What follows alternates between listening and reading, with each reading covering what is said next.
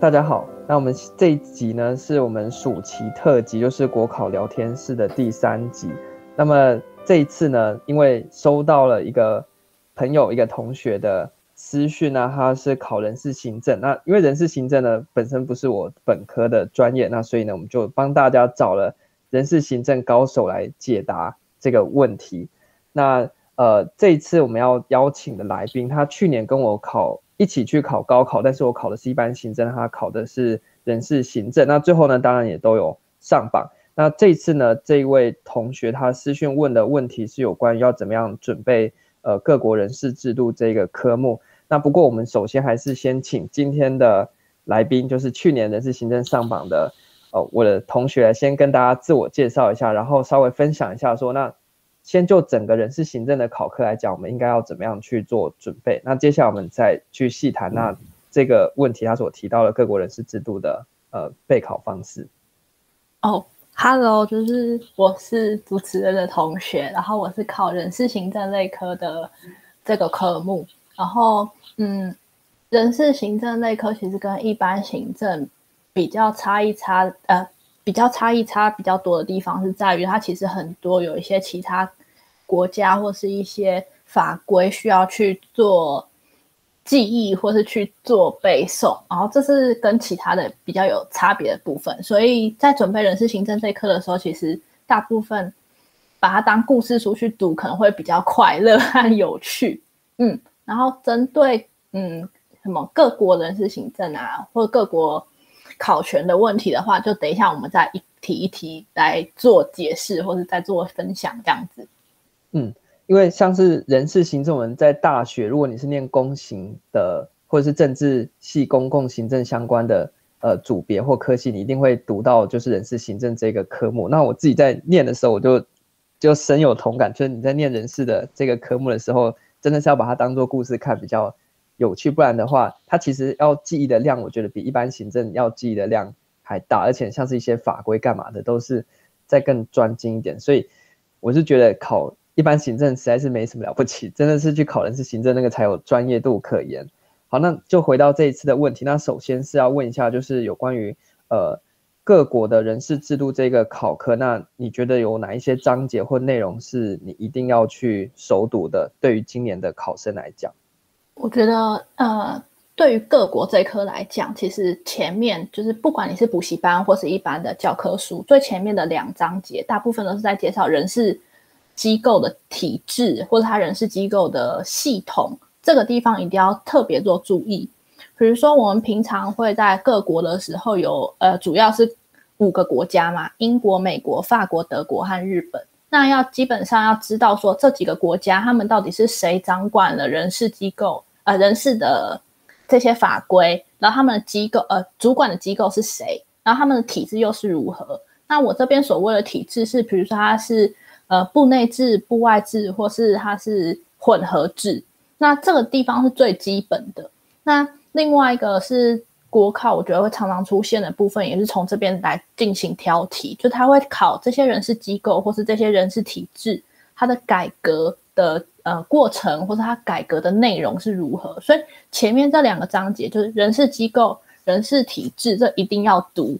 然后另外的话，就是要针对像最近的话，可能前阵子是对，呃，有些退休制度有做修正，比如说年金改革，那就要特别去注意一下我们的嗯退休制度的修正。然后还有一些就是呃，最近其实常常有在讲一些。呃，育婴留职停薪的修正，就像今年七月一号开始，其实劳呃劳工他们的一些育婴留职的补助有做相关的修正，那这时候公务人员的这些修正的相关的变动变革也要去看，嗯，然后比较特别的大概就是这些，就是用去有改革的地方去找，然后还有最前面的那个两个体制和机构的地方要熟读，嗯，那所以大概就是。体制改革，然后还有目前的实事议题是主要的部分，所以我觉得人事行政麻烦的地方，就是因为它实际的那些政策啊，每年都会推陈出新，然后或是法规在改，所以准备起来就没有那么的好掌握。那像是我们一般行政，大致上来讲，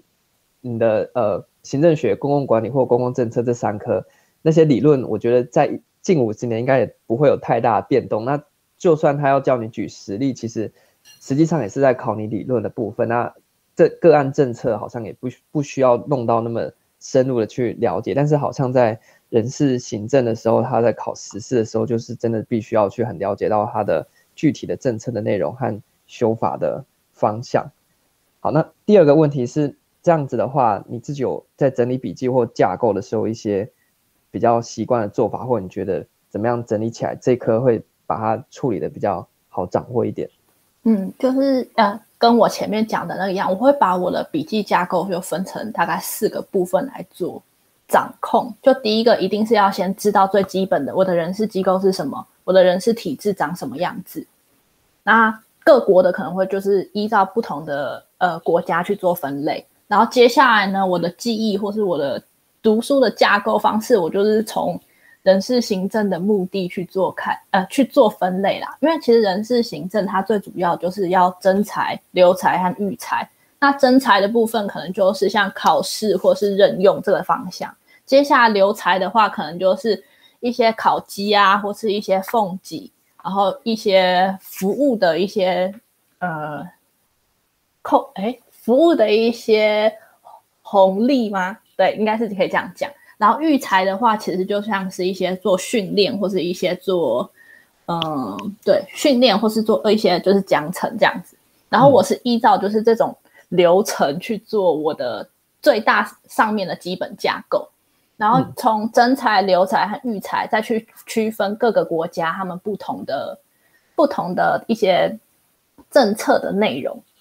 然后通常我是以这个架构再去做细项分类，那那个细项分类可能就是要看大家选用的那本书里面可能提到的一些特别重要的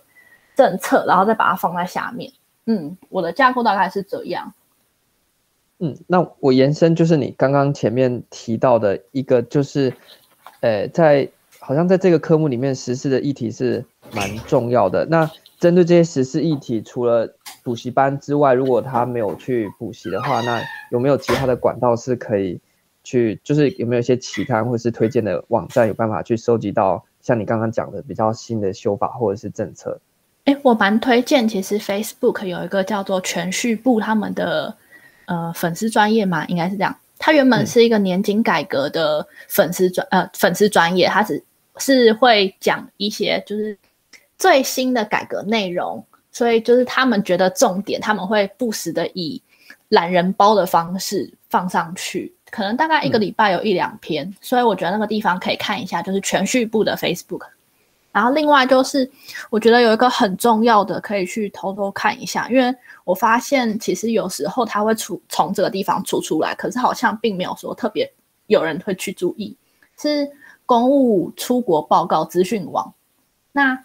公务出国报告资讯网这个网站，其实你可以进到这网站之后，你就可以打关键字，比如说打人事行政或是打人事，那这个网站它会出现的内容就是这一两年之内。国家派遣公务人员出去考察的考察结果或考察心得，那这些东西其实都是他们最新出版的东西。那呃，考试常常都会从这个地方去找到一些问题点，然后再做引申。那除了那个出国报告资讯网的出国报告需要看的之外，其实考试院的官网它自己有出版品，就是考试院现在其实每半年每半年都有出一个杂志，叫做《文官制度》。那文官制度这个杂志其实就是呃一些本科系的老师去做投稿的，那它里面投稿内容其实也跟我们的就是时事新闻比较相关，所以这个地方也可以去看一下。然后最后还有一个蛮重要的就是，如果没有去补习，然后又想要了解大概最新的。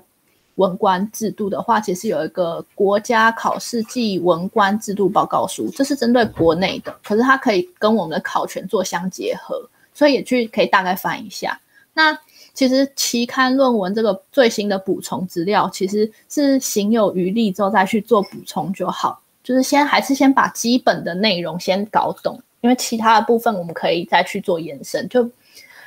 比较没有那么需要去特别着重啊，嗯。嗯，好，那所以刚刚他推荐了应该有四个管道，第一个是全序部的 Facebook，那第二个是还蛮就刚才讲蛮冷门，但是其实常常考题从这边出的，呃，就是公务员的出国报告。那第三个是考试院自己的出版品，像是文官制度，这我们之前自己在写报告也常常去找这个刊物来看。那最后就是本身的文官报告书，那但是还是要提醒，就是大家还是要先以课本为主，因为这些东西其实很杂。那如果你就一开始把所有心力投注在这些额外的部分，那可能你会顾此失彼。那就是我们回到呃，你要先把本科的内容顾好的部分。那你觉得在准备这个考科的时候，是大概选一本市售的那种考用书来念就好就够了嘛？因为可能有些人会觉得说，我可能读这本好像没有写得很完整，我就要再多找几个老师或多找几家出版社写的书来。都一起来参考，还是你觉得读一本其实就够？就我的笔记也只要参照我用的那一本书来做就可以了。呃，其实呃，以我的经验来看，我一开始的时候其实读了非常多的呃，不管是补习班的书或是呃教科书。可是后来我发现，其实你只要选一本你自己看得过去，然后读得下去的书，以那本书为基础就可以了。我自己是这么认为，嗯。嗯然后，如果你需要，比如说，呃，以那本书为架构为基础之后，如果你有就是把那本书都读懂的话，那可以再参考，就是刚才我们推荐的那几个一些期刊论文或是一些资讯报告，你再把它放到你的那本基本的那本一本书里面，我觉得这样就 OK 了。嗯，好，所以这个听起来好像跟我们在准备政策或者是一般行政的呃其他行政类考科就比较接近，我们还是。比较希望大家就是挑一本书，然后你把它读得懂一点之后，有个基本的架构，再去找一些时事啊，或者是一些新的议题来做辅助。那这样子比较循序渐进，也比较有架构性。好，那就是谈完备考的部分，接下来就是呃进到考场上面的一些问题。那首先就是在做这个科目，就是呃各国的人事制度的时候，那申论题的架构上面，你自己会怎么样去编排也是跟我们一样啊，就是有一个前言、正文和结论，或者是有其他否这个科目或否人是行政申论题的专门的写法呢？呃，其实针对于各国考銓的申论题架构来讲，其实是跟其他的都是一样，也是一样前提、正文跟结论。只是我觉得各国它它的回答的重点，它的正文的，就是像一些比如说他问的制度内容或者一些制度设计，它这个地方可能。你要回答的比较细一点，比如说像是呃常常会考英国的文官制度的改革，那比如说富尔呃富尔顿委员会它的成立因素或者它的一些缺失，你可能要写特别细，就是要在回答的时候要回答出比别人可能大部分普遍知道的更详细的内容，就是它的细点会比较多。那其他的架构其实是差不多的，嗯。嗯所以这算是作答上面的一个小技巧，因为像是我们在写一般行政的行政类科的时候，其实好像并没有说一定要写的特别细，主要是你要把它讲解清楚就行了。但是这样听起来，人事行政我觉得确实跟我们的刻板印象没有错，就是它比较难，难的地方是它需要交代更多的细节，就是证明你在这个科目是读的比别人更精、更专业的。对对对。那假设今天在考场上面，呢我们遇到了没有看过的，就是题型。那像这样这样的状况，你觉得应该要怎么样去发挥比较，至少拿到一些基本保险的分数？针对不熟的考题或新出来的考题。嗯，那针对不熟或是新出来的考题，我觉得第一个就是保持一个很放松的心态，就是你要先觉得说这题我不会，其他人也不会啦，因为毕竟其实呃。市面上的一些考用书或是一些教科书，他们针对的他们的资讯量其实都不一定是最新的，所以大家如果开始准备的话，其实起跑点是一样，所以不要紧张。就是这题我不会，别人也不会。然后接下来呢，其实我们就是把各国考銓的大方向要抓好，因为通常各国考銓其实他们现在从以前到现在就是越来越注重绩效，然后越来越。呃，弹性松绑的方式，然后也越来越开放，这是他们所有的各个国家他们对于考权制度的一个趋势。所以这当这个大方向抓好之后，你看到这个考题，你就会以这些大方向去做，呃，去做作答。然后另外就是，如果你真的看到一个最新的考题，你没有看过，或是课本上，或是你读过教科书根本就没有出现这个国家，比如说，呃，前几年有突然考出一个澳洲的题目，那这个时候呢，我会利用说这个澳洲它的相关类似体制的国家去进行比较，像。澳洲其实是被英国殖民过的，所以当我不知道澳洲的时候，我可能就会拿英国的人事制度过来做修正或改革，就是再做一些跟可能就是把它写的跟英国比较类似，那这样至少我会有一点点相似的分数会出现。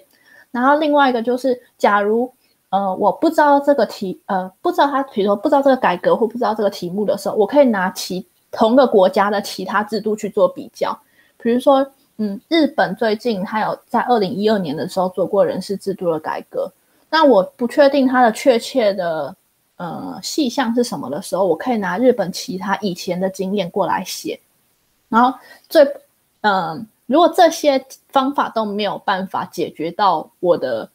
题目的时候，我会拿我们国家自己目前的考权去跟他做评比，或是做比较。就至少让老师知道，说我真的有在思考过这个考题，然后有融会贯通一下。嗯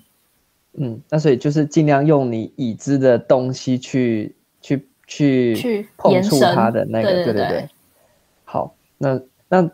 呃，最后因为我们已经谈完了备考，还有实际在考场上面，那就是那一个呃私讯的问题大概是这一些。那最后我想说，就是当做是一个总结啊，那。就可不可以稍微分享一下？那你在考人事行政这个科目的整体的备考的时程，然后还有你的运用的一些，可能你什么时候有没有看一些考古题啊，或者是呃一些备考时候的安排？还有那时候就是心理上面，因为最近好像考前大家其实最大的问题都是心理层面，而不是实际的可能学习的层面。Oh, 对，所以就可不可以分享一下你整个的过程？那这边稍微提一下，因为这个发问者他本身已经就是四等的人事行政已经考过，所以他是想往更高的呃等，就是往三等的地方考。那所以他可能有一些基础，那只是他有四等的基础，他现在想往三等迈进。那所以可能你的一些分享也可以提供给他一些呃实际在备考的时候的一些建议，这样。嗯，就是。嗯，你是指整体的人事行政的考科来讲吗？对对对，整体人事行政。哦，整体人事行政考科来讲，如果是有相当基础的话，我建议是以现行的，呃，现行的先去读现行考权制度，就是我国的考权制度来做最基础，然后以考权制度再去跟各国来做相配合，就是像我们我国考权其实也有。对一些考试体系制度啊的的一些介绍，那这时候我们在读我国考权制度的时候，再把它直接拉到各国考权来做相配合，我觉得这样是还不错的方式。那呃，读书计划或读书时程的部分呢，我是会先建议，就是先把各呃现行考权制度先把它弄懂，弄懂之后，你就把各国考权当做故事书来看。那各国考权其实是一科不用读太细的科目，就是通常大概有印象就好。可是它的各个不同的像呃各个不同的政策内容，像我前面提到的那种特殊的情况，你再去做详细的记忆。那另外一个就是，嗯，如果对各国来讲的话，就是每个国家其实它的事务。都有一些差异，不用一定要把它拼凑在一起。说英国有这些，那日本、美国或是其他法国有没有一样的东西？其实不一定会有对照的东西，所以就只是很笼统的去记就好了。对，然后把呃读完考权和各国之后，我觉得可以在对于一般就是跟一般行政一样，行政法跟行政学的。一些基本观念也要把它再重新再记忆。那现在离考试，因为我们有延后嘛，考离考试其实还有一两个，哎，一两个月吧，可以先在对，可以再从那个，嗯呃，先从选择题开始做起，然后回推到说你不会的地方，然后再回去看，然后在不会的地方可能就会是申论题出现的东西，然后那个时候再去做。呃，再去做更深入的呃复习和研究这样子。嗯嗯。那整体上，以你的经验来讲，你就是从开始准备到实际去考试，你大概花了多长的时间？呃，这题我比较比呃我的时间拉的比较长，因为其实我是之前是一边上班、嗯、一边准备考试，所以我大概准备了三三年到四年吧。对，嗯、可是这就是一个，就是因为上班时间都没有在都没有办法读书，然后之后下班之后有时候还偷懒的情况下，嗯，可是如果是全职的话，应该一两年就可以上榜。我觉得正常来讲是这样，嗯。哎，那我这边附带问一下，因为其实很多私讯，其他也是问说，那他是现在在上班，就他是在职的考生，他没办法像全职的考生，就整天负责念书就好。那以你的经验来讲，你因为他们可能不一定是考人事行政，也有很多考一般行政，那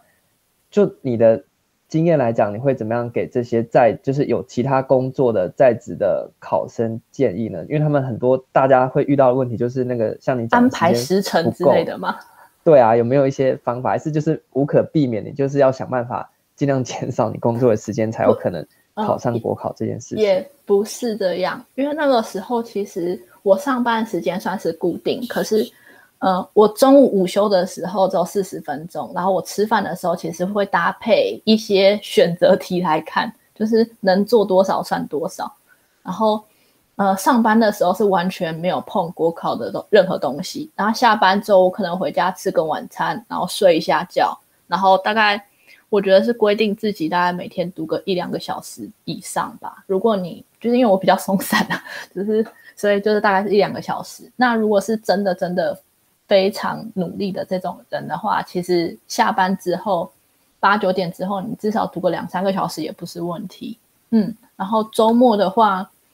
可以的话可以去图书馆或是一些补习班，其实也是 OK 的。就是，嗯、我之前有想过说，当一个全职的考生，一天可以读可能八九个小时，可是他其中可能会嗯、不专心啊，或是一些。摸来摸去的情况之下，他可能认真的时间可能只有五六个小时。那当我们在上班的时候，其实可以就是上班就当做我们放松娱乐的时间。那回家的话，我们把那两三个小时补起来，其实也算是 OK 的。就礼拜一到礼拜五是这样做。那六日的话，你可能就读多一点，可能就想说，嗯、其他人全职的礼拜一到礼拜五都在读书了，那我六日的时候读多一点，其实是补得起来的。嗯，可是。呃，也不要给自己太大的压力，因为你可能在上班的，你的时间一定没有像全职的人这么多。那你可以把它时间拉长一点，我觉得也是 OK 的。嗯，就是备考的时间拉长了。嗯，所以就目前一边上班一边准备国考，你觉得还是有办法去应付的，就对了。我觉得对，尤其是因为像会去准备一边准备上班一边准备国考的，我觉得很多可能会跟我一样，就是因为有经济压力，通常这个时候可能就会更督促了自己说要认真读书。